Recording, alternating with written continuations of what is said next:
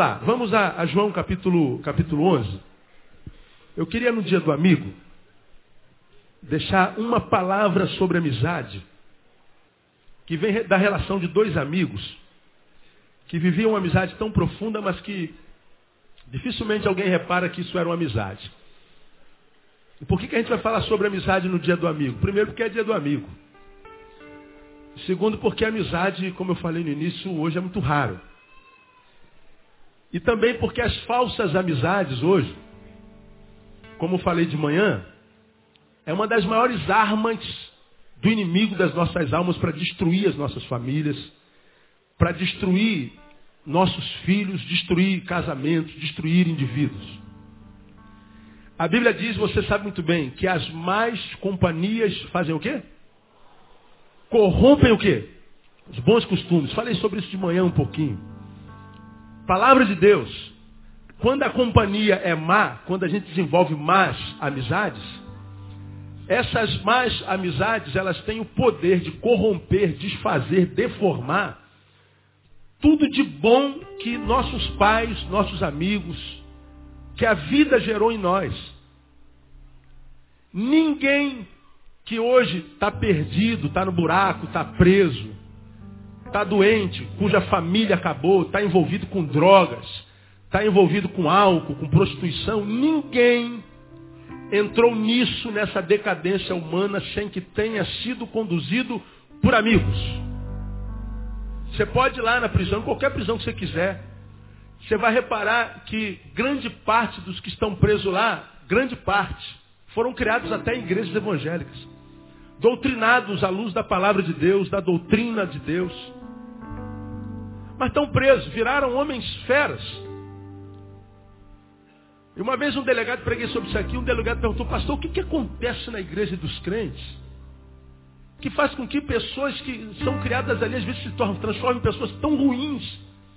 Por que o senhor está falando isso, ah, delegado? Porque se senhor perguntar aqui, de cada dez presos, seis foram criados numa igreja evangélica. É verdade. Quem é PM aqui sabe disso. Paulão está ali balançando a cabeça, né? O que, que acontece? Por que, que pessoas que foram educadas na palavra se transformam em pessoas más, não de bem. Por que, que é, o marido que amava tanto aquela menina, no namoro fazia loucuras para estar perto dela? Brigou com pai, com mãe, com família, a menina também brigou por aquele menino. Eles, quando eram namorados, faziam doideiras para estar um com o outro, se casam. Os dias vão passando, eles vão se transformando em inimigos ao ponto, às vezes, de quase se matarem e acabam num divórcio. Que quem vê de fora não conhece a história, se pergunta, esses dois um dia se amaram? Porque, meu Deus, é tanto ódio, tanta, tanta vontade de ver a desgraça do outro que a gente não sabe por que, que esse casamento acabou. Você pode ter certeza, amizades que ele desenvolveu na rua, amizades que ela desenvolveu na rua, que foi deteriorando os princípios, os valores da família, foram deformando o que os pais geraram nele a vida inteira, e agora ele diz que mulher é bobagem, família é bobagem, a vida é porcaria. Você que está aqui está envolvido com drogas, ou tem filho envolvido com drogas, você não começou sozinho. Você teve um amigo que te levou para as drogas, te disse assim, pô, dá um tapinha aí nesse cigarrinho aí. Pô, não tem nada a ver, que bobagem, pô. Isso é de ser careta. E você com medo de ser careta e ser rejeitado, você foi, deu o primeiro tapinha na maconha. Hoje, quem sabe, está aí viciado em cocaína, em crack. Está aí tendo que viver uma vida inumana, uma vida miserenta, uma vida porcaria. Você não entrou na droga sozinho, você não estava no caminho, caiu um cigarrinho de maconha na tua mão. Não, não, não. A rapaziada, teus amigos que você considera tantos, foram deformando os valores do pai, da mãe, dos princípios que você teve, e você se transformou nisso que você se transformou. E quem tem que dizer que é moderno, tem que dizer que isso todo mundo faz. Tem que fazer isso para que as pessoas te aceitem, teus amigos aceitem você. E você diz, não, não sou viciado não, pastor, não sou viciado não. Todo viciado diz que não é viciado até que ele cai em si e percebe que é. E aí começa a luta. Como eu lido com isso todo dia? Você criou um filho, uma filha com todo carinho, colocou nas melhores escolas. Você investiu pesado e caro naquele filho, naquela filha. até que o teu filho, a tua filha se apaixona por um moleque desse na rua que não tem nada de Deus dentro em si. Que veio de uma família completamente quebrada, sem valores nenhum. Aí a tua família, tua, teu moleque, tua moleca, que foi criada com todo, com todo amor, cercado de cuidados, se apaixona. E em nome dessa paixão errada, volta-se contra pai, volta-se contra mãe, volta-se contra irmão, chuta o balde, joga, joga colégio para fora, abre mão do futuro e vai viver o seu grande amor com uma intensidade muito profunda, mas geralmente com uma duração muito curta. Então toda desgraça que a gente vê acometendo indivíduos no mundo hoje são gerados por falsos amigos.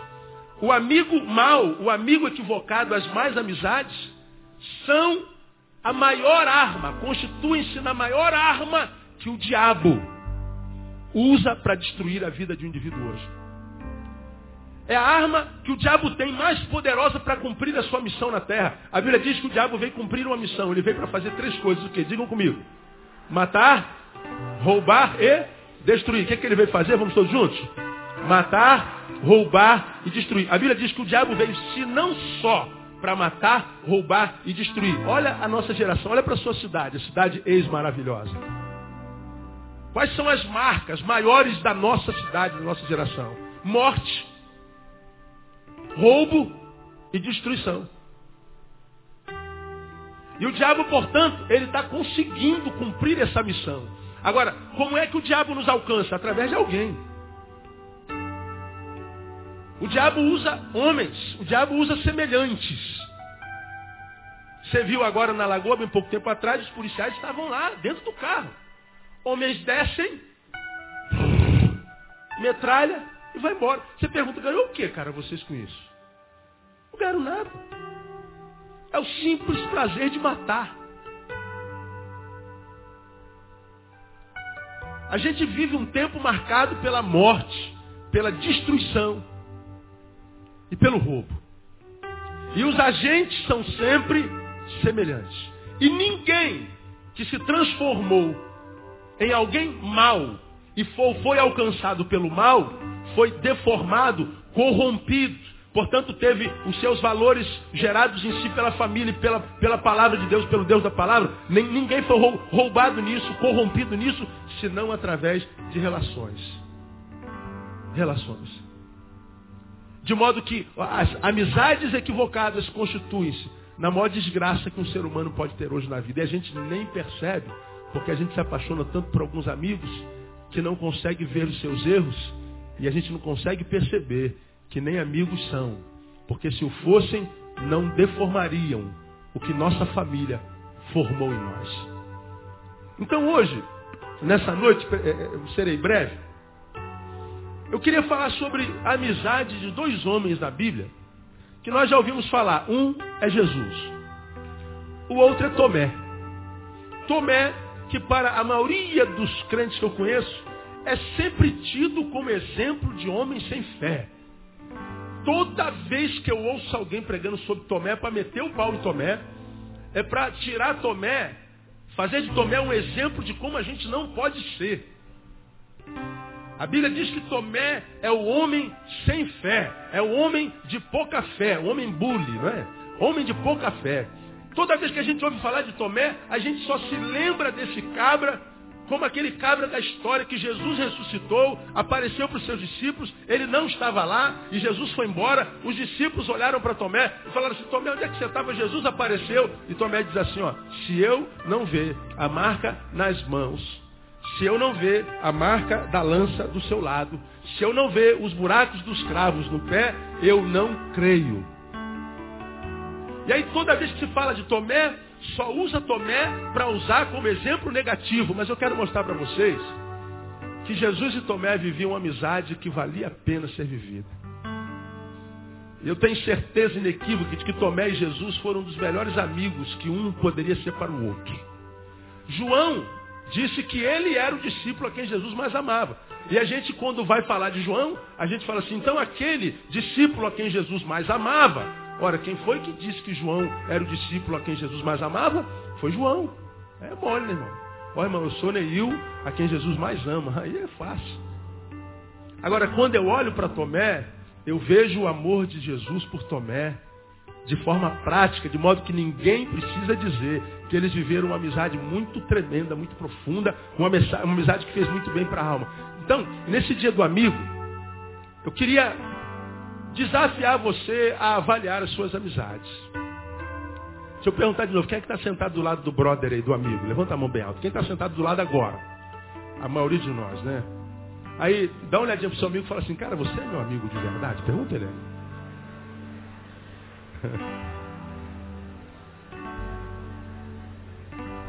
Vamos saber hoje. Bom, se eu te pergunto se você o convidou, tem, tem muito, tem uma multidão de gente do lado de fora. Pô, pastor, se eu o convidei é porque é meu amigo, eu conheço esse cara há tanto, tanto tempo. Eu conheço esse cara há muitos anos. Quem é que está do lado de um amigo que conhece há mais de 20 anos aí? 20 anos. Mais de 20 anos, vocês dois? Legal. Há mais de 30 anos, tem alguém aí? Conhece há mais de 30 anos? Tem? Quantos anos aí, irmão? Os dois carecas, os dois carecas, os dois amigos carecas. Quantos anos se conhece? Quantos anos? Quanto? Se conhece há 52 anos. Pô, esse, esse tem que valorizar, né, cara? Vamos aplaudir o Senhor. Estão juntos, né? Glória a Deus. Se conhece desde o tempo que tinha cabelo, né, irmão? Desde, naquela época que tinha cabelo aberto, né? Na alegria ou na tristeza, né? Alguém se conhece aqui há mais de 30 anos, além daqueles dois? Alguém se conhece há mais de 50 anos aí, igual aqueles dois lá? Pô, bateram recorde. Tem alguém aí? Tem? Não, amigos. Ó, os dois, os dois, os dois. Quando, quando acabar o, o, o, o culto, você pode pedir o CD gratuito da mensagem ali pro Jorge. De graça para vocês dois, viu? É. Amizade. Então, ele falou, pô, vou levar meu brother lá e a gente vai fazer uma análise do que seja amizade. Eu quero ler com você João capítulo 11, versículo 16. Já preguei nesse texto numa outra perspectiva e eu quero fazer novas considerações hoje. João capítulo 11. Vamos ler do, do versículo 8. João 11, versículo 8. Esse é o episódio em que Jesus ressuscita Lázaro. O que, que Tomé tem a ver com isso? A gente também não sabe. Esse versículo que a gente vai ler de Tomé parece que ele está solto no texto. Mas ele não está aí à, toa. Ele parece estar solto, mas não está. Ele, tem, ele traz lições para nós tremendas. Ah, Marta avisa a Maria que o seu amigo Lázaro morreu. Amigo Lázaro. Aí a Bíblia diz que Jesus chorou. E ele diz assim, ó, eu vou voltar para Betânia para ressuscitar Lázaro. Aí acontece o seguinte lá no versículo 11. Disseram-lhe eles, os apóstolos, Rabi, Ainda agora, ou há pouco tempo, os judeus procuravam apedrejar-te e voltas para lá. Como quem diz assim, Jesus, tu, tu, tu tivesse que fugir de lá agora, há pouco tempo, alguns dias. Jesus teve que sair correndo, porque os judeus pegaram na pedra para matá-lo apedrejado. E Jesus foi embora, corrido, saiu de noite, fugido, para não morrer antes do tempo. E aí agora ele diz que vai voltar para lá porque um amigo morreu, Lázaro. Então tu vai voltar para lá. Versículo 9, respondeu-lhe, respondeu Jesus. Não são doze as horas do dia? Se alguém andar de dia, não tropeça porque vê a luz deste mundo. Mas se andar de noite, tropeça porque nele não há luz. E tendo assim falado, acrescentou, Lázaro, leia comigo aí. O quê? O nosso quê, amado? Amigo, o que que acontece? Dorme, mas vou despertá-lo do sono. Olha que coisa interessante. Jesus está sob ameaça de morte. E ele está voltando para o lugar onde ele pode perder a vida. E por que, que ele está voltando? Ele está dizendo lá, Lázaro, o que, que é Lázaro é mesmo? Hein? O nosso amigo. Dorme, ele estava morto. Eu vou despertá-lo do sono. Ele está voltando por causa de amizade. Mesmo que ameaçado de morte. Vamos continuar lendo o texto. Disseram-lhe, pois, os discípulos, Senhor, se dorme ficará bom. Mas Jesus falaram da sua morte. Eles, porém, entenderam que falava do repouso do sono. Então Jesus lhes disse claramente, Lázaro morreu. E por vossa causa folgo de que eu lá não estivesse, para que creais, mas vamos ter com ele. E Jesus então parte para lá para ressuscitar Lázaro. E ele então está ameaçado de morte, mas ele está voltando para lá. Aí Tomé entra na história. Ninguém chamou Tomé na história, né? Aí aparece Tomé no versículo 16 e fala assim: Disse, pois, Tomé chamado Dídimo, aos seus condiscípulos: Vamos nós também para morrermos com ele. Repita uma parte de mim. Vamos nós também para morrermos com ele. Quem que falou isso? Tomé. Jesus está debaixo da ameaça de morte. E ele vai a si mesmo por causa do nosso amigo. Os apóstolos dizem, não vai lá, Senhor, o senhor vai, morrer. Todo mundo ficou contrariado porque Jesus foi a si mesmo. Até que aparece um sujeito chamado Tomé, que estava ouvindo o papo dos apóstolos com Jesus, e Jesus cabeça dura, vai mesmo debaixo da ameaça de morte. E aí eu imagino a cena, Jesus está andando para o caminho da morte, para ressuscitar o amigo morto. E os apóstolos estão aqui discutindo, falando mal de Jesus. Pô, como é que esse cara vai lá? Que cara teimoso. Jesus dá um mau testemunho danado, né, cara? Jesus tinha que ser mais obediente. Como é que esse cara pode fazer um negócio desse? Tomé, que está aqui do lado, vendo os apóstolos, quem sabe, criticando Jesus. Não aguenta ficar calado fala assim, gente, ele está indo para morrer. Então, vamos nós também para morrermos com ele. Olha que coisa interessante, irmão. Jesus diz, eu estou disposto a morrer por um amigo. Tomé diz o seguinte, vamos nós também para morrermos por esse amigo? Tomé, ele demonstra possuir um espírito muito semelhante àquele que estava levando Jesus ao caminho do amigo morto. E esse espírito que regia Lázaro que era muito parecido com o que de Jesus, eu vou, mesmo que para isso eu tenha que morrer, Tomé desenvolve o mesmo espírito. Vamos nós também para morrermos com ele?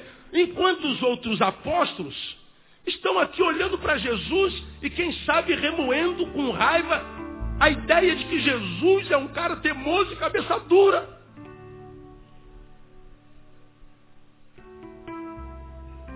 Aí a minha questão, quando eu analisava esse texto, era o seguinte: que, que Jesus fez a Tomé? Para que Tomé estivesse disposto até para morrer por ele.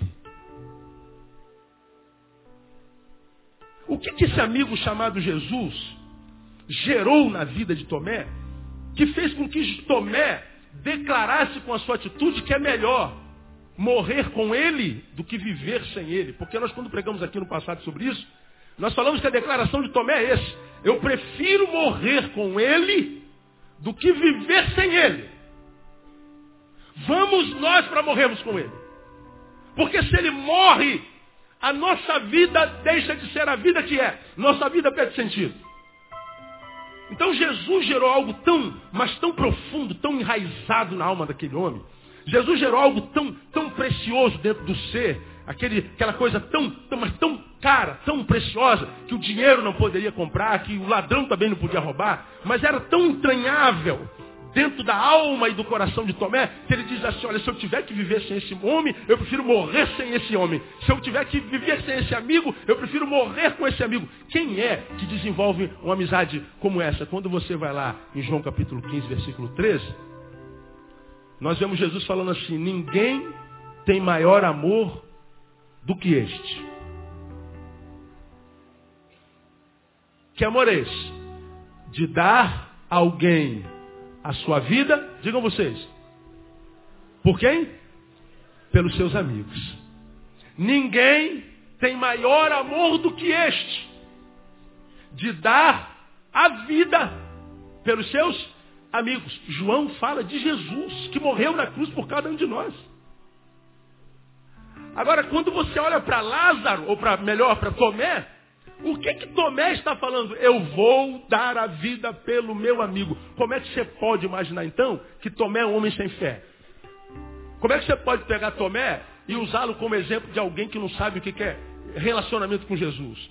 Como é que a gente pode usar Tomé e falar assim, ó, não sejam como Tomé? Porque se nós fôssemos a metade de Tomé, se nós desenvolvêssemos com Jesus a mesma relação que Tomé é, desenvolvia, nossa terra, nosso planeta, nossa cidade seria uma cidade muito melhor, porque ele diz que o maior amor que alguém pode demonstrar no mundo É aquele que a pessoa dá vida pelo amigo. Porque por um parente talvez a gente dê, por um filho, por um pai, por uma mãe. É fácil morrer por alguém que a gente desenvolve amor consanguíneo. Mas por um amigo, só se for um amor muito grande. Então Tomé se assemelha com Jesus. Veja que Jesus está impregnado na vida de Tomé.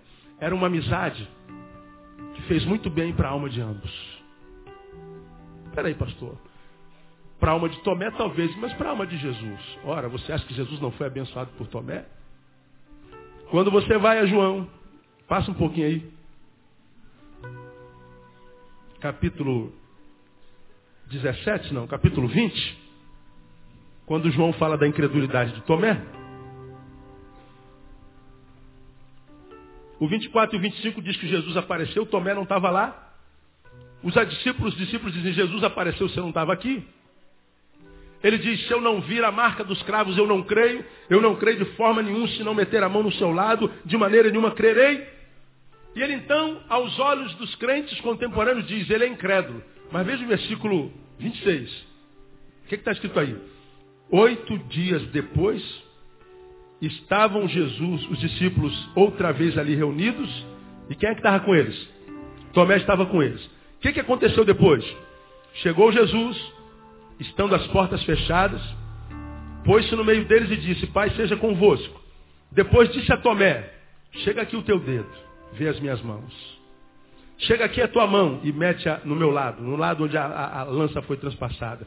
E não mais sejas incrédulo, mas crente. Respondeu-lhe Tomé, Senhor meu e Deus meu.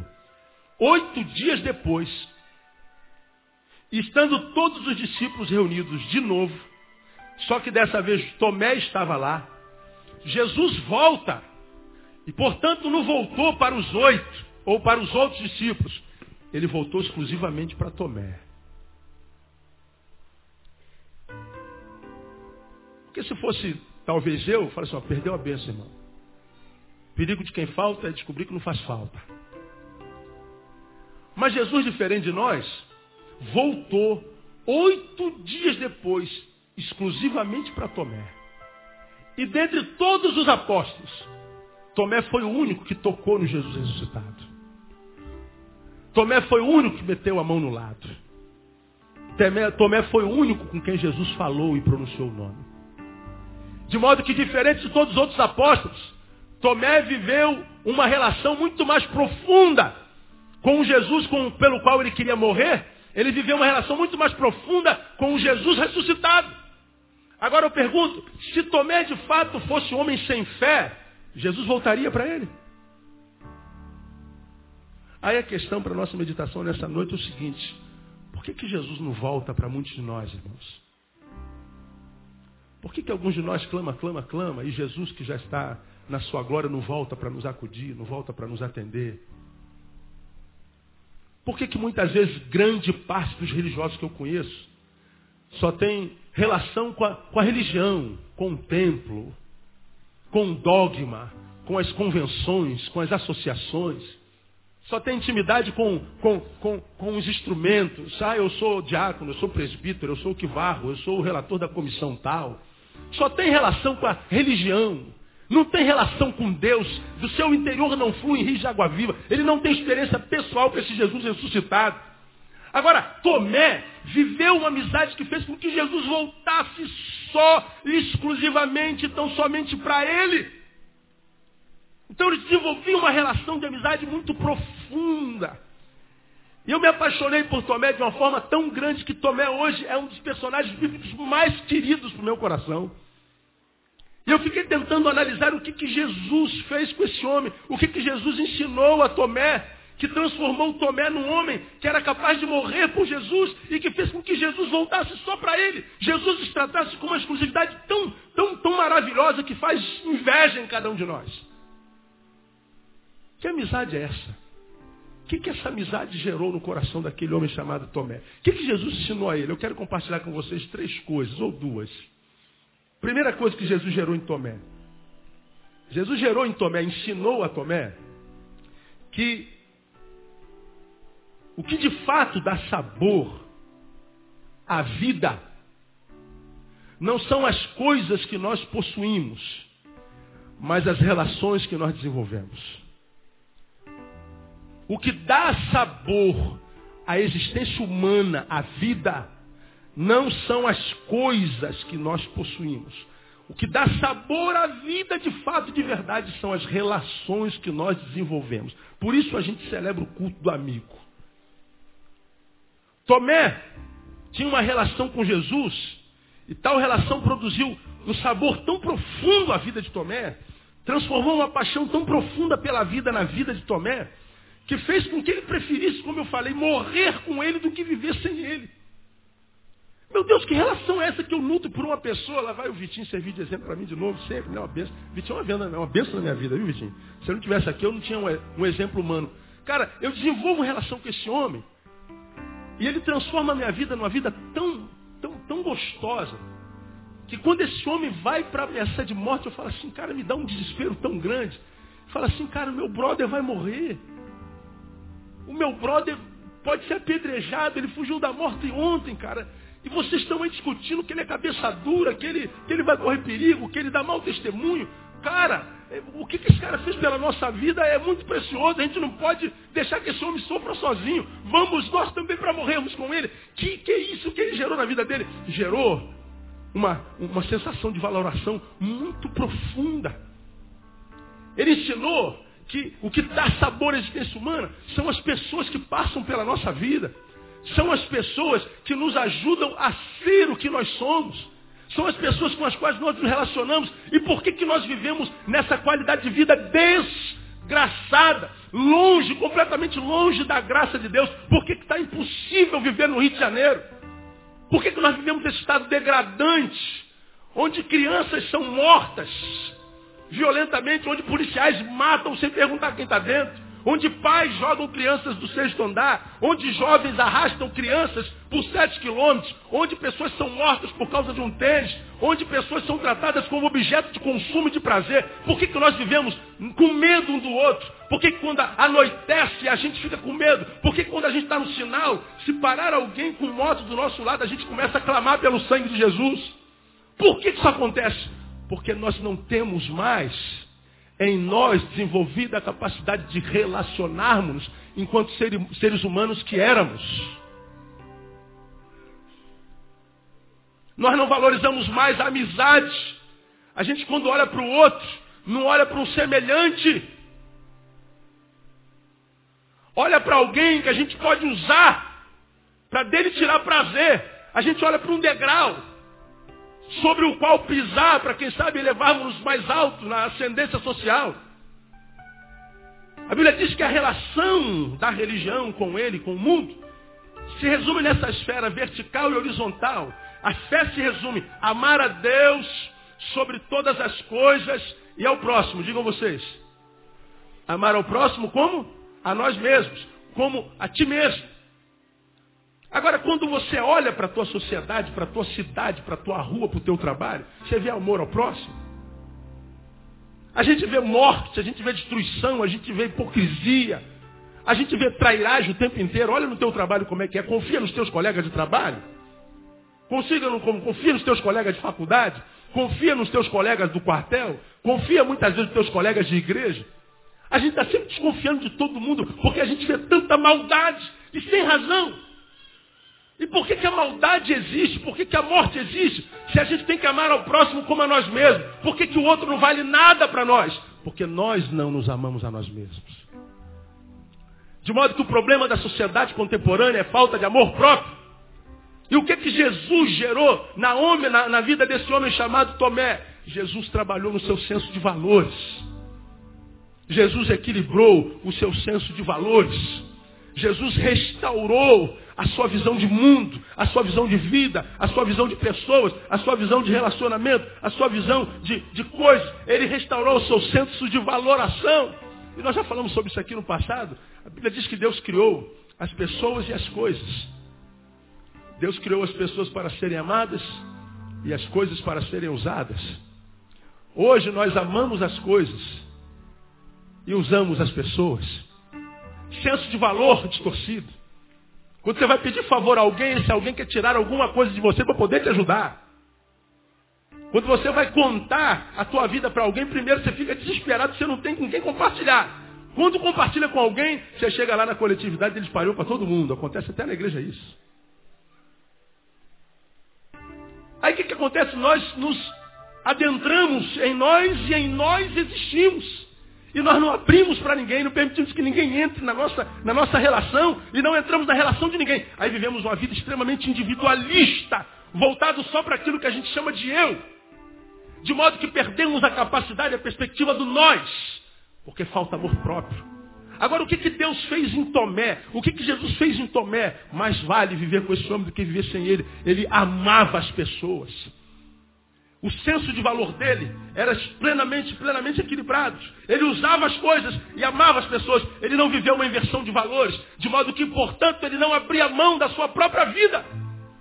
Vivia a vida enquanto vida havia nele. Não morreu antes da morte chegar, como eu digo sempre. Irmãos, como é que eu me encontro com gente por causa da função pastoral, por causa da formação profissional, por causa da, da, da, da experiência com essa massa que a gente lida todo dia? A, o gabinete está sempre cheio, minha agenda é a coisa mais louca. Não consegue agenda para dois, três meses para falar com o pastor Neil. Tem gente que pensa que é porque eu sou metido a besta. Não, é porque muita gente querendo falar. Se identificam com a palavra que eu prego aqui, com a palavra que tem no site, com a palavra que tem os CDs rodando esse país todo e fora dele. E a pessoa diz, eu preciso falar com esse homem, esse homem vai me entender. Aí vem gente de longe de longe. Simplesmente porque se identificou com a palavra e acha que pode conversar com o cara. E quantas pessoas, quase todas elas, quando vêm abrir o coração, vêm abrir o coração por causa de algo que está sofrendo, e 99% dos sofrimentos, na verdade, acontece por causa de falta de amor próprio.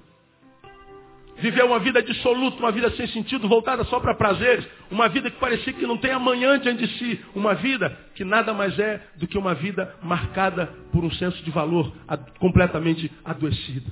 Jesus gerou algo tão gostoso, tão profundo na vida de Tomé. E ele dava tanta significância para a vida de Tomé, que ele não imaginava viver sem Jesus. Jesus trouxe tanto sabor, fez com que ele se apaixonasse tanto pela vida, que ele queria viver para sempre. Foi uma amizade que gerou algo muito profundo. Agora, deixa eu perguntar para você, amado. Você diz que tem amigo. O que, que esse amigo ajudou a gerar na tua vida? Se você está aqui e fala assim, pô, eu conheço esse meu brother aqui, pastor, há 10 anos, há 20 anos. Eu sou um antes desse brother aqui, sou um depois desse homem.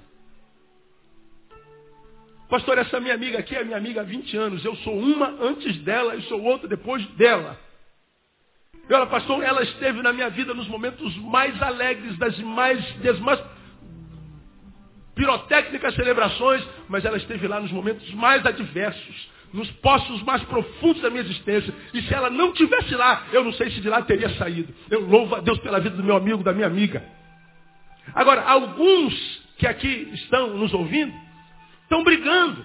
Muitas vezes com família, com pai, com mãe, com irmã, com esposo, com esposa, por amigos que você julga ser amigo, mas que se você parar para pensar agora racionalmente, são amigos por quê?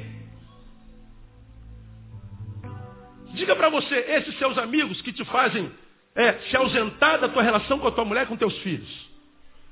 São os amigos do domingo só. São os amigos da pelada, da, da cerveja.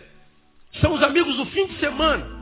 E por causa dele você abandona os filhos, abandona a família, abandona o marido. Você só encontra com essas meninas do, do escritório no, no, final da noite. Aí você larga marido, larga filho, larga obrigação, briga com pai, briga com mãe. Todo mundo fala sobre essas suas amizades e você está comprando briga com todo mundo que te ama desde sempre por causa dessas amizades. E a nossa reflexão nessa noite é o seguinte, são teu amigo por quê? O que, que eles geraram em você?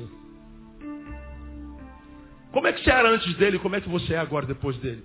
Te acrescentou o quê? De modo que se esse amigo não acrescentou vida à tua vida, não trouxe sabor à tua vida, Deus te trouxe aqui hoje para dizer o seguinte, olha filho, começa a repensar tuas amizades. Porque se a tua amizade coloca você contra a tua mãe, que está falando, filho, filho, abre os teus olhos. O pai está falando, filha, Olha, filha. Hoje eu bati um papão com a minha filha mais velha. Que papo gostoso, né, amor, que a gente teve. Ela abriu o coração dela sobre, sobre novas amizades. E a gente aconselhou sobre as novas amizades. Eu fico feliz quando a filha vem e fala assim, pai, como é que é isso? Como é que é aquilo? O que, que o senhor acha disso? Como é que é o processo assim? Como é que é assim assado? É porque a filha fala assim, meu pai nasceu primeiro que eu e já passou por isso. Então ele tem um pouquinho de experiência além de mim. Então ela pergunta, e nós almoçamos juntos hoje, os três, Thaís estava, estava passando mal na casa da sogra, almoçamos os três e a gente teve um almoço muito maravilhoso, compartilhando experiências. Chegamos no gabinete, a Andréia falou assim, meu amor, senta aí, eu quero falar uma coisa com você, eu, você pode discordar de mim, mas eu tenho que abrir teu olho para uma coisa. Ela começou a me falar de uma pessoa que é muito chegada. Falou assim, ó, tu abre teu olho, é amigo, mas é gente. E gente falha. Então, eu quero que você que deu plenos poderes, possa é, é, é, vigiar esses poderes plenos que você deu, porque homem é homem em qualquer lugar, fica ligado. Pô, aí quando, quando ela fala, no início, porque amigo, a gente fica assim, pô, já está falando do meu amigo, pô. Já está ela aí de, de, de, de, de, pirraça com o amigo. Já está, pô, sabe que é gente boa, sabe que eu confio. Mas depois que ela acabou de falar e a raivinha passou, Aí eu fiquei assim, é, essa mulher sabe o que está falando. Essa mulher não é boba não, essa mulher tem percepção, ela tem discernimento espiritual e a mulher tem um sexto sentido, muito mais aguçado quando o assunto é emocional do que nós. E aí eu saí do gabinete, ainda estava com a raivinha no coração. Mas eu fui descendo a escada e vim pensando, cara, tem cabeção que ela está falando, ou cabimento, né? Eu cheguei aqui atrás, eu estava orando aqui atrás, eu fico andando aqui atrás, orando. Eu falei, eu estava orando e pensando o que ela estava me dizendo. Eu falei, é, eu vou vigiar esse negócio. Por quê? Porque é conselho de alguém que é o meu melhor amigo. Eu sei que há muita gente no mundo que me quer muito bem, mas eu duvido que há alguém no mundo que me queira mais bem do que aquela mulher lá. De modo que se ela está me dizendo, cuidado, eu não posso pegar, seja qual for, quais forem os meus amigos, e desconsiderar o que ela está dizendo. Porque eu sei o que eu era antes dela e sei o que eu sou depois dela e com ela. Então eu não posso simplesmente tapar os ouvidos, mesmo que no momento eu discorde dela. E abraçar e tapar a peneira, o sol com a peneira, de um amigo que, embora seja amigo, mas que não é tão amigo quanto aquele melhor amigo que eu tenho hoje. E por que, que eu tenho que ouvir? Porque ele ou ela gerou em mim o que eu sou, e o que eu sou eu amo ser. Então deixa eu falar para você que está aqui, jovem. Seu melhor amigo primeiro é papai e mamãe. Sim ou não, amados? É nossa família. Então se você tem uma amizade do lado de fora, e a tua família se torna chata a você, por causa dessas amizades, e você está brigando com a tua família, comprou briga com a família todinha por causa do amigo do lado de fora. Tua família toda pode estar enganada, é verdade. Pode ser uma família mala, é verdade. Mas porque a família te ajudou a ser o que você é, começa a pesar essa amizade por causa de, por causa de quem você está brigando. E veja se vale a pena. E veja se talvez tua família não esteja com a razão. Porque Tomé queria morrer por Jesus, porque Jesus gerou nele a verdade de que o que nós temos de mais precioso e que dá sabor à nossa vida são os nossos relacionamentos. O que nós temos de mais precioso não é aquilo que a gente pode ter enquanto coisa, mas é aquilo que a gente pode ser enquanto outro, com o outro, para o outro, através do outro, no nome de Jesus. Então, você que está aqui com seu amigo, você é o que é também por causa desse amigo que está do teu lado. Então, se você está bem, você tem que olhar para o lado e falar assim, ó, obrigado porque você existe na minha vida. Porque se as amizades que você tem, meu amigo, quando você tem a coragem de se comparar com o que é hoje, com aquilo que você era cinco anos atrás, e se você se ver hoje pior do que você era há três anos atrás, quatro anos atrás, então você tem que considerar as amizades que você tem, meu amigo. Porque de repente os teus amigos não são teus amigos. E segundo, vivendo o que você vive hoje, plantando o que você está plantando hoje, Logo, logo você sabe como é que você vai estar daqui a cinco anos. É fácil prever o futuro. É só você ver com quem que você está andando hoje. Você vai saber logo, logo onde é que você vai estar daqui a três, quatro, cinco anos. Porque nós somos produtos da nossa relação.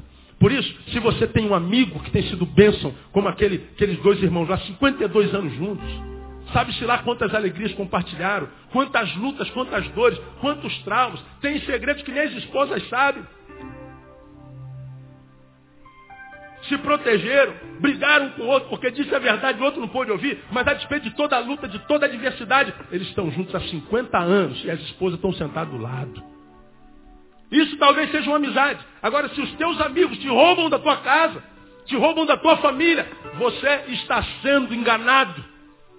E saberá que se você é jovem, vai ter uma velhice tétrica, vai ter uma vida de maturidade agoniosa. Você vai se perceber um adulto extremamente infeliz e vazio.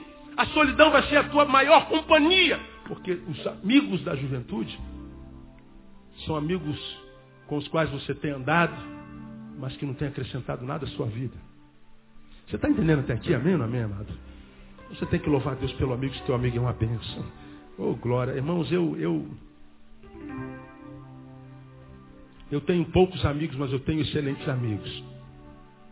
No dia 3 de setembro, uma quarta-feira, eu completo 20 anos de casados. De casado. E eu tenho que comemorar. Não tem como não comemorar. Meu amigo de Brasília vem pregar nesse evento. E esse amigo que vai pregar nesse evento é alguém que depois que entrou na minha vida dividiu a minha história. Jesus dividiu a história da humanidade de modo que é AC e DC. Antes de Cristo, depois de Cristo. O meu amigo se chama Caio. E a minha vida, portanto, é, é, é AC e DC. Antes de Caio, depois de Caio. E aí, quando eu pego essa que é minha melhor amigo, melhor amiga, e compara a minha vida antes dele, depois dele, ela é testemunha que a passagem desse homem pela minha vida me livrou de mim e de muitos equívocos. É alguém que eu amo com toda a minha alma, com a minha paixão. Não concordo com tudo que faz, com tudo que diz. Mas a despeito das suas ideias, ele é um ser humano que eu amo com todas as minhas forças. E sofri quando foi embora para Brasília. Era carioca, é carioca. Mas foi embora. De modo que quando eu posso estar com ele agora é uma vez por mês, uma vez a cada dois meses. Mas se eu tenho uma oportunidade de passar dez minutos com aquele homem, eu não abro mão desses dez minutos por milhões nenhum nessa vida. Eu não abro mão de estar com aquela pessoa porque ela me fez, ela me gerou em Cristo, ela me formou, ela me deu a visão de mundo, ela me deu a capacidade de entender a palavra com os olhos da graça, ela me livrou da religião, do batistismo, ela me livrou da cegueira da, do, do dogma. Ela me ajustou, ajudou a ver Deus fora das paredes da religião. E ver que Deus muitas vezes fora da religião é muito mais bonito que o Deus da religião. Deu a minha vida aquele homem. Então quando chega o dia do amigo, eu não posso me ajoelhar para orar sem me lembrar daquele homem que me transformou no que eu sou e no que ele me transformou, me ajudou a ser, é ser um ser que eu amo. De modo que quando eu vou para o espelho, eu gosto do que vejo, mesmo que eu seja feio como eu sou. Porque eu vejo além da minha imagem. Agora, olha para você, vamos refletir. Gosta do que é. Sinceramente, curte o que vive hoje. Quando você se vê, você imagina que foi isso que Deus sonhou para você. Quando você se olha no espelho e fala assim, meu Deus, o que Deus sonhou para mim foi isso aí. E o que Deus sonhou para mim foi muito bom. Foi muito saboroso. Pastor, eu estou pleno, estou realizado, porque eu estou no caminho de Deus e Deus também. Agora, se você, quando se olha, não entende que é isso que Deus preparou para você, saiba, você é produto das suas amizades. Você é o resultado das relações que você desenvolve no caminho. E você é hoje, portanto, um fruto do teu passado. Quer ter um futuro melhor do que hoje? Veja com quem você está andando, porque a Bíblia diz que as más companhias fazem o que mesmo, irmão? Corrompem os maus costumes. Mas ao mesmo tempo, a Bíblia diz que se essa amizade for boa, essa amizade pode restaurar os maus costumes. Se as más companhias corrompem os bons costumes, as boas companhias restauram o que foi quebrado, o que foi corrompido. Então, nesse dia do culto do amigo, eu queria apelar para você no nome de Jesus, não seja a produção do inconsciente coletivo da sua geração não seja um holograma. Penere as suas amizades, porque essas amizades podem determinar a tua eternidade e a qualidade de vida na terra. O que que fez Jesus para que esse homem se predispusesse a morrer por ele? Ensinou que o que traz sabor à vida não é o que eu ganho, é o que eu sou com. São as relações humanas.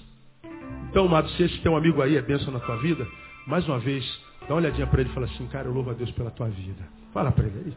Nunca é demais agradecer.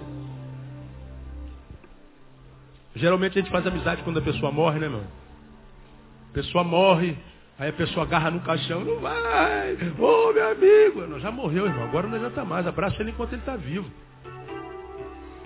Ah, o pastor Neil morreu. O nome desse prédio agora é prédio de educação, pastor Neil Teixeira. Vai te catar, irmão. Não precisa botar nome de prédio para mim. Quando eu morrer, eu morri, acabou. Ou como eu amava esse homem, fala para ele agora. Ou como eu amava aquela mulher, fala para ela agora, fala para o amigo agora. Agora o amigo morre, aí dá o nome do meu carro, é, é, como é que você chama ele? É, ele é o Pintinho Pintinho, é o teu brother. Ah, o meu carro é Pintinho, esse é o Pintinho, homenagem ao meu amigo. Pô, tá morto. Então a gente tem que amar enquanto a gente está vivo, a gente tem que abraçar enquanto está vivo, a gente tem que beijar enquanto está vivo. Beija teu filho hoje, irmão. Beija tua mulher hoje, beija teus pais hoje. Você não sabe se eles vão estar vivos amanhã. Você está entendendo essa palavra? Amém ou amém, amado? Isso é amizade.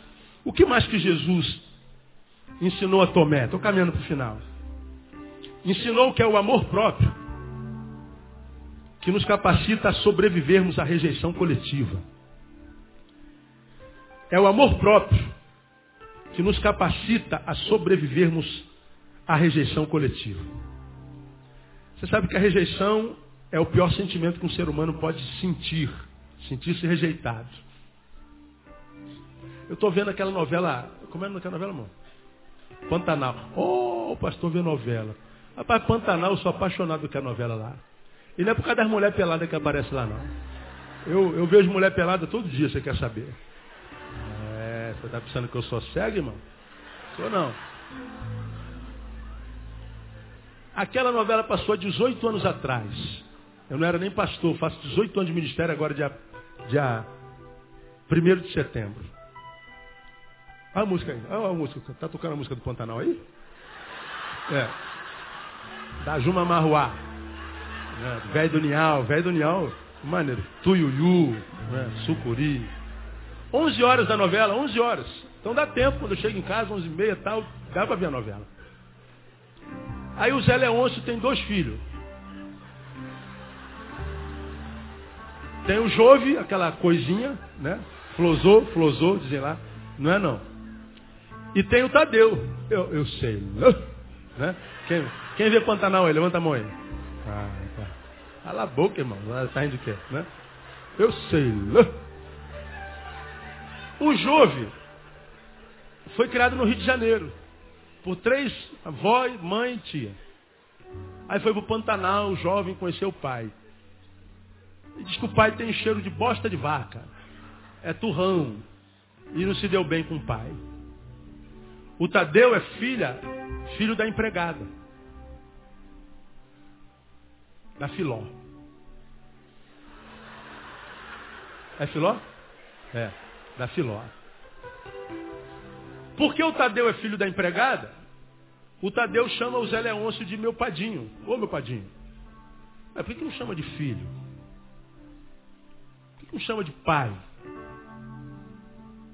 E o Zé Leôncio ficava sonhando com a vinda do filho, o meu filho legítimo do Rio de Janeiro. Ó, oh, o meu filho vai vir. O filho que veio do Rio de Janeiro rejeitou ele. Depois que o filho rejeitou ele, ele resolveu chamar o Tadeu de filho. Mas a despeito de chamá-lo de filho, ainda não trata como a filho. Ainda trata o menino com rejeição. E o Tadeu é o melhor sujeito daquela novela. Gente boa demais. Mas é rejeitado. E de vez em quando ele aparece lá com as outras pionadas, reclamando do padinho, reclamando do pai que não trata como jovem, tem, tem ciúme do filho é, legítimo. E então ele passou a acreditar que filho legítimo é aquele outro que veio do Rio de Janeiro e ele de fato é um filho bastardo. Tem tudo. Mas as atitudes dele demonstram que o tudo que ele tem não se comparam àquilo único que ele não tem, que é o amor e respeito do pai a rejeição que ele tem fala muito mais alto do que todas as riquezas que ele virá a ter quando o pai morrer. Porque a rejeição é muito pior do que o ódio. Quando alguém diz eu odeio você, ele está dizendo eu penso em você, às vezes eu durmo pensando em você, eu almoço com você dentro de mim, eu, eu, eu, eu, eu vou, vou jogar bola, você está aqui. Quando ele diz eu odeio você, eu tenho nojo de você. Ora, se está enojado, está odiando, por que, que ele está fazendo? Está fazendo porque ele está alimentando. Alimentando-se de si, de você. Então, mal ou bem, fale de mim. O ódio é nada mais, nada menos do que a declaração de que você é importante. Por que, que ele te odeia? Porque você, quem sabe, não deu a ele alguma coisa que ele achava que tinha direito em você. Então, quando você falhou com a expectativa que ele fez sobre você, aquele amor, aquela admiração se transforma num ódio. Só que o ódio e o amor, nessa perspectiva, são a mesma coisa. Um produz uma lembrança que gera afetos calorosos e positivos, e o outro produz a mesma lembrança, produzido pela mesma lembrança, só que gera afetos malignos. Mas a, a, a ideia de percepção é a mesma do amor e do ódio. Interessante isso, né? Agora, quando alguém passa do teu lado e simplesmente não percebe que do lado dele você esteve, quando alguém te trata como um jarro, quando alguém te trata como um, um, um chinelo, quando alguém ignora você, não te ama, mas também não te odeia, mas também não sente nada. É aquele filho que o pai nunca disse que odeia, mas também nunca disse que ama. É aquela pessoa que é tratada pelo marido ou pela esposa muito pior do que como trata o, o flanelinha na rua. Aquela rejeição, aquela indiferença. E a indiferença é a pior, pior coisa que um ser humano pode sentir. Aí, de onde o senhor tirou isso, pastor, que é o amor próprio que nos capacita para sobrevivermos às rejeições da, da, da, da coletividade? É porque quando o Tomé veio para a reunião apostólica, primeira coisa que eles falaram, ah, Jesus apareceu, você não estava, bem feito, onde é que você estava? Perdeu a bênção, bem feito, uh, nós tivemos a bênção, não teve. O nego joga logo na cara dele que ele não estava lá, Jesus veio, ele não recebeu a bênção. Tomé como já disse aqui outrora, ele podia fazer como qualquer um de nós. Ficaria quietinho, como quem disse, poxa, que pena, não estava aqui. Mas não foi a realidade dele. Ele, quando viu aquela, aqueles crentes tudinho falando que viram Jesus, ele não acreditou. E ele podia ficar calado, porque todo mundo estava falando da fé deles em Jesus ressuscitado. Jesus apareceu e ele podia ficar quieto porque dizer que não acreditava era dar uma declaração de não fé. E alguém que demonstra fraqueza no meio de uma coletividade evangélica, geralmente ele é rejeitado. Porque nós criamos uma cultura na igreja que o cara tem que ser forte o tempo inteiro. Irmão. Como é que você está, irmão? Estou bem. Mas os seus olhos não dizem isso. Não, eu caí um cisco no olho. Se você falar que tem depressão na igreja, você perde cargo. Se você falar que está com medo, não sei de quê, você vai, isso é o diabo. Se você falar que está doendo, isso é legalidade para o capeta. Se você falar que tem dúvida, pronto, é o diabo te roubando a fé. Então o que, que acontece? Nós criamos uma, uma, uma, uma, uma, ambiência de mentira. Todo mundo parece estar bem. Olha, só tem gente bonita, bem vestida, rica, resolvida. Um mais moderno que o outro, os penteados assim, maneiro, que eu gosto desse penteado tudo assim, o cara da hora aí. Todo mundo pensa, puxa, queria ser igual esse homem assim. Mas é que uma reunião mentirosa. Essa pessoa que está do teu lado não está tão resolvida como você pensa ou parece estar. Alguns mentem o tempo inteiro e mentem para não ser rejeitado. Tomé remou contra a sua igreja inteira, todo mundo remando para lá, nós vimos o Senhor. Ele diz assim: Eu não creio que vocês viram o Senhor. Ele correu o risco de ser rejeitado, de ser excluído da igreja, você é um incrédulo. Como é que você pode falar que a gente é mentiroso? Como é que você pode falar que a gente está mentindo? Gente, eu não estou falando que vocês estão mentindo. Que bom que vocês estão dizendo que viram o Senhor. Tomara que tenha visto mesmo, que sejam abençoados. Agora, eu não creio. Me dá licença de não crer. Me dá licença de discordar de todo mundo. Me dá licença de seguir os meus princípios. Me dá licença de falar a verdade, quando essa verdade é contra vocês. Será que eu tenho que ser a, a, a, mais um no meio da massa o tempo inteiro? Maria vai com as outras? Será que eu tenho que me anular o tempo inteiro? Você me dá direito de ser o que eu sou, de sentir o que eu estou sentindo, de falar o que eu quero falar? É o que ele está fazendo ali. Ele vai contra todo mundo pagando o preço de ser rejeitado. E por que, que ele rema contra a maré? Porque ele tinha amor próprio. Jesus gerou amor por si mesmo. Jesus gerou nele uma paixão por ele mesmo. De tal forma que ele não precisava se anular para mendigar a aceitação de quem quer que seja. Agora, isso não acontece hoje. Um monte de adolescente começa a fumar, por quê? Digam para mim. Por que, que adolescente começa a fumar? Porque os colegas da escola, todo mundo fuma. E aí, para ele não ficar para trás, ele pega o cigarro e fuma. Aí se vê viciado. Por que, que alguém se torna alcoólatra? Porque bebeu o primeiro gole. Por que, que bebeu o primeiro gole? Todo mundo toma gole. Daí sair da balada com a garrafa de uísque na mão.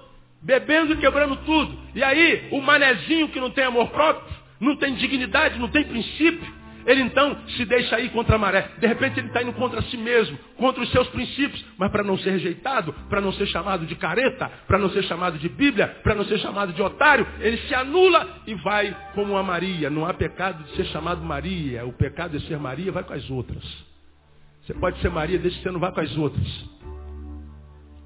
E por que, que nós vivemos, irmãos, nesse tempo de destruição coletiva? Todo dia eu atendo um jovem envolvido com droga. Todavia, todo dia eu atendo alguém querendo morrer. Todo dia eu atendo algum suicida. Todo dia eu vejo gente querendo desistir da vida, chutar balde o tempo inteiro.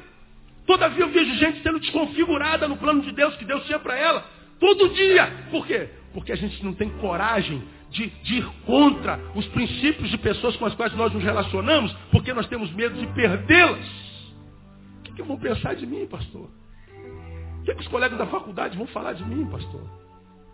Que tipo de conceito eu vou passar? Lá vai a Maria Baranga, lá vai o quadrado, lá vai o caretão, lá não consegue fumar um cigarro, não consegue fumar uma maconha, não consegue beber uma cachaça, mané, otário, e a gente fica com medo de ser taxado de otário de mané, e o que, que a gente faz? Se torna mané com eles, achando que se transformou num ser esperto. Aí a gente vê, eu tenho duas filhas, irmãos, eu, eu, eu vou, vou confessar para vocês, eu morro de medo. Quem é que não tem filho, medo de viver numa cidade como essa? Quando sua filha vai para a escola, você fica em paz? Não fica. Eu tenho medo com quem vai namorar minha filha, com quem vai ser amigo das minhas filhas. Eu tenho medo daqueles que vão injetar influência na minha filha. Eu morro de medo. Agora, o medo não vai me paralisar. Eu vou sentar com a minha filha e vou conversar com ela sobre isso. Está começando a namorar um pequenezinho. Ontem eu falei assim, você é você? Sou eu, pastor. Estou de olho em você, brother. Mas já me falaram que o moleque é sangue bom. Ainda mais paraquedista. Paraquedista, você está perdido. Paraquedista em 84, servindo no 25, no 26, com esse comando da brigada todinho. Manda prender ele o resto da vida dele, se ele fizer bobagem. Então o cara tem que ser muito, tem que ser PQD para namorar minha filha. Cala a boca, né, irmão? Isso é problema meu. É verdade, verdade. Então, eu morro de medo. Morro de medo. Por quê? Porque a gente sabe que há muita influência e essas mais influências estão deteriorando o que Deus está gerando em nós. Como é que a gente vence isso, pastor? É o que eu digo para todos nós, pastor. Eu, eu não estou aguentando a pressão da, da faculdade, eu não estou conseguindo a pressão da, da, do trabalho. Todo mundo faz isso, todo mundo, meu Deus, fica encarnando na gente, fica zombando na gente. Como é que a gente faz? Trabalho tem amor próprio. Que amizades são amizades que valem a pena a ser, ser desenvolvida essa amizade? que ajudam a manter os valores de Deus na nossa vida, irmão. Se esse seu amigo aí tem ajudado a estabelecer o que Deus já fez na tua vida, esse amigo é amigo meu. Agora, se esse amigo te leva para lugares que vão te afastar de Deus, esse amigo não é amigo. Logo, logo você vai ser um produto de consumo, objeto de consumo dessa geração. E é triste ver jovens chafurdados na droga o tempo inteiro. É triste ver jovens se suicidando. É triste ver jovem tendo que dormir abaixo de azepão o tempo inteiro. É triste ver pessoas entrando na meia-idade com um buraco enorme dentro em si. E a felicidade não consegue achar lugar ali para residir, morar, permanecer. São pessoas que vivem no alto e no baixo o tempo inteiro tendo que viver experiências que tragam alguma adrenalina para se sentir viva. Pessoas que não podem parar, não podem colocar a cabeça no travesseiro, porque se para, pensa, se pensa, sofre. Então vamos zoar, vamos zoar e vamos zoar. Mas não dá para zoar a vida inteira. Amizades que não valem a pena. Pena que alguns só vão aprender isso quando estiverem lá no final da, da maturidade, lá aos 50 anos, 40 anos, é tarde demais. Hoje vejo tanta gente se anulando, se deformando, para não parecer, para não se perceber sozinho. Eu tenho dito a Deus, e Deus me tem dito isso há muito tempo, que quando uma pessoa se afasta de mim porque eu sou como eu sou, eu não estou perdendo, eu estou sendo liberto. Se alguém fala assim, eu quero andar contigo, mas só se você se transformar nisso aqui. Como eu sei quem eu sou no coração de Deus, eu digo assim, não, eu sou o que sou pela graça de Deus. E se você não consegue me amar como eu sou, é melhor que você vá. E quem perde uma amizade como essa não perde, é liberto dessa amizade. Como a gente não tem vida inteira para viver, irmão, a gente pode morrer antes da morte chegar. Eu preciso peneirar os meus amigos e saber com quem eu estou andando. E eu termino. Por que, que Tomé se predispôs a morrer por aquele homem? Primeiro, porque as relações humanas é que dão sabor à vida. Jesus ensinou isso a ele. Segundo, porque é o amor próprio que me faz trabalhar a rejeição. Quem se ama pode ser rejeitado. Quem se ama curte a sua própria companhia. Quem curte a sua própria companhia não fica mendigando a companhia de quem quer que seja. Mesmo que seja uma companhia que não preste. Não conhece solidão quem se ama. Por último, Jesus ensinou que a relação coletiva só vale a pena se não dilui a individualidade. Tem a ver com o que eu acabei de falar. Só vale a pena me relacionar. Se em me relacionando eu não tenho que diluir a minha individualidade.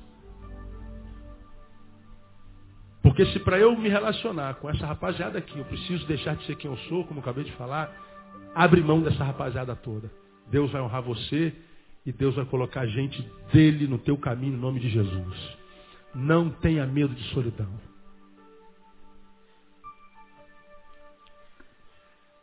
Tomé, terminei. Remou contra a própria igreja. Todo mundo, Jesus apareceu, Jesus apareceu. Eu não creio, eu não creio, eu não creio. Pode me rejeitar, pode me julgar, pode fazer o que você quiser. Eu não creio. Eu abro mão dessa coletividade, eu vou caminhar sozinho mas eu não vou me diluir, não vou me esconder na massa só para vocês não me rejeitarem. Eu caminho sozinho. Eu não creio. Eu vou ser sincero aos meus princípios. Porque ele foi sincero aos seus princípios, como já falei. Oito dias depois, Jesus voltou só para Tomé. Na primeira vez ele veio para todos. Mas como nem todos estavam lá, faltava um, e esse um era Tomé, ele voltou para Tomé. Porque ele percebeu que Tomé preferiu caminhar sozinho do que ter de diluir a sua individualidade só para ser aceito pela coletividade. Isso é caráter. Isso é ser fiel aos seus princípios. Isso é ser o que se é no coração de Deus. E quem é fiel aos seus princípios, mesmo que em prejuízo de perda de amizades, vai ter sempre a amizade de Jesus para contar. Tomé, oi Senhor. Toca aqui, filho. Você me falou que só cresce tocar? Então toca. Você falou que só cresce colocar a mão do lado, Tomé? Então coloca a mão. E Tomé colocou a mão. A relação com, dele com Jesus foi além do verbo, foi a instâncias do toque. Foi a uma intimidade mais profunda. Jesus voltou só para ele. Essa palavra me emociona bastante, me comove. Meu Deus, Jesus voltar para mim. Jesus me ver sozinho e voltar para mim. E no meu quarto, sentar na minha cama, se relacionar comigo. E falar ao meu coração, ministrar o meu coração. De modo que quando a ministração vem direta dele, parece que eu não preciso de mais ninguém. Porque ninguém, por melhor que seja, se traduz numa companhia melhor do que a do próprio Deus em Cristo Jesus. Então, nesse culto de amigo, eu queria que nós pensássemos nesse tipo de amizade. Uma amizade só vale a pena se ela me transforma num ser melhor do que eu sou hoje e amanhã. E se ela me dá certeza de que eu sou hoje melhor do que ontem por causa dela. São aquelas amizades que geram em nós alguma coisa que ninguém poderia gerar se não fosse de fato um amigo muito profundo. E se não for amigo, amado, Vamos abrir mão. Porque eu tenho visto muita gente perder tempo na vida com coisas que não vale a pena ser vivida. E é muito triste. Não espere chegar o tempo da dor para você acreditar no que os teus verdadeiros amigos estão dizendo para você. E os verdadeiros amigos nos ensinam que as nossas maiores riquezas são as nossas relações. Nos ensinam que eu não preciso ser um produto inconsciente dos meus amigos, eu não preciso ser um produto como, como, como todos eles, eu não preciso me anular para ser como eles, eu posso remar contra a maré. E a gente só consegue remar contra a maré, contra o todo, quando a gente tem amor próprio. E amigo, amigo verdadeiro me ajuda a amar-me a mim mesmo. E esse amigo também me ensina que as relações coletivas só valem a pena se fossem diluir o meu eu.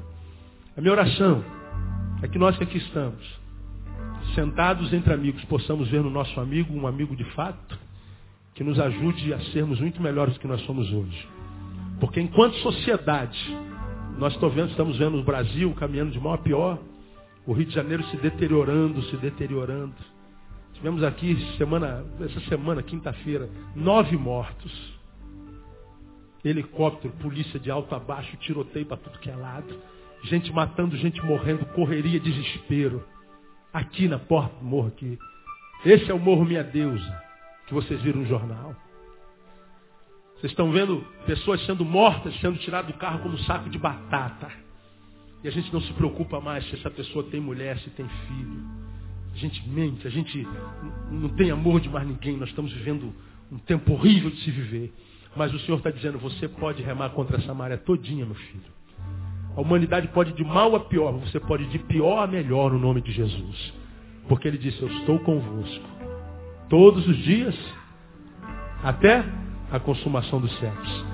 E a melhor arma de Jesus para nós hoje são os verdadeiros amigos. Então quando você estiver junto do seu amigo, celebre essa amizade aí. Mas se você hoje percebeu que os teus amigos não são tão amigos assim, abre mão. Porque você vai se arrepender mais cedo ou mais tarde. Deus te abençoe e te dê amizades cada vez mais verdadeiras para a glória de Deus e para a qualificação da tua vida enquanto indivíduo. Vamos aplaudir o Senhor bem forte.